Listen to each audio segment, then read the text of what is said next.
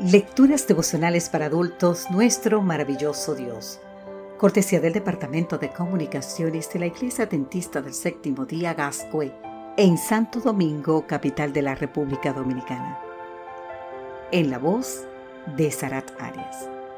Hoy, 6 de diciembre, cada uno da de lo que tiene.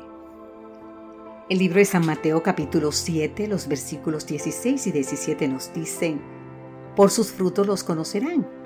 ¿Acaso se recogen uvas de los espinos o higos de los cardos? Del mismo modo, todo árbol bueno da fruto bueno, pero el árbol malo da fruto malo. No hace mucho tiempo leí en un libro de John C. Maxwell que un día cuando Alemania estaba todavía dividida, unas personas que vivían en Berlín Oriental llenaron un camión de basura y se las ingeniaron para lanzar todo su contenido en el lado occidental. En respuesta a esta provocación, los residentes de Berlín Occidental también llenaron un camión, pero de comida, pan y leche, y colocaron toda esa mercadería en el lado oriental. Encima del montón de alimentos había un mensaje que decía, cada uno da de lo que tiene. Te invito a buscar el escrito Prepara tu mañana de éxito página 38. ¡Qué bien! Estas personas de Berlín Occidental no solo respondieron a una mala acción con una buena acción, sino que además dejaron en claro por qué lo hacían. Porque cada uno da de lo que tiene. Si el árbol es bueno, el fruto también lo será. Ya sabemos cuáles son los frutos de cristiano. Amor, gozo, paz, paciencia, benignidad, bondad, fe, mansedumbre, así nos dice el libro de Gálatas en el capítulo 5, los versículos 22 y 23.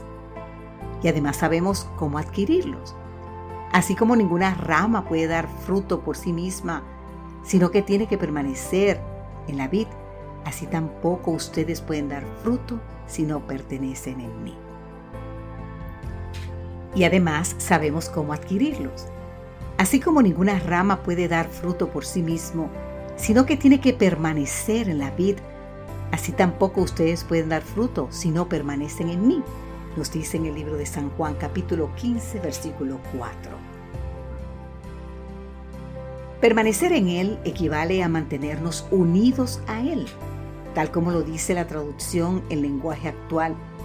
Ya saben que una rama no puede producir uvas si no se mantiene unida a la planta. Del mismo modo, ustedes no podrán hacer nada si no se mantienen unidos a mí.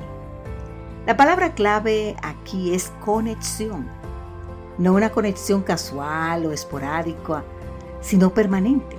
El término en griego utilizado aquí significa quedarse, permanecer, morar de manera permanente en un lugar y transmite la idea de estar enraizado, inamovible. Querido amigo, querida amiga, ¿Cuál será el resultado de esa conexión permanente con nuestro Señor? Cuando vivamos por medio de la fe en el Hijo de Dios, los frutos del Espíritu se verán en nuestra vida. No faltará uno solo. Te invito a leer más en el libro El deseado de todas las gentes, página 630, de la autoría de Elena G. de White. Padre Celestial, no sé qué pruebas me depara este nuevo día, pero cualesquiera sean, te pido que me ayudes a compartir con quienes me rodeen la paz del Espíritu, el gozo de la salvación y el amor de Cristo, mi bendito Salvador. Amén, Señor.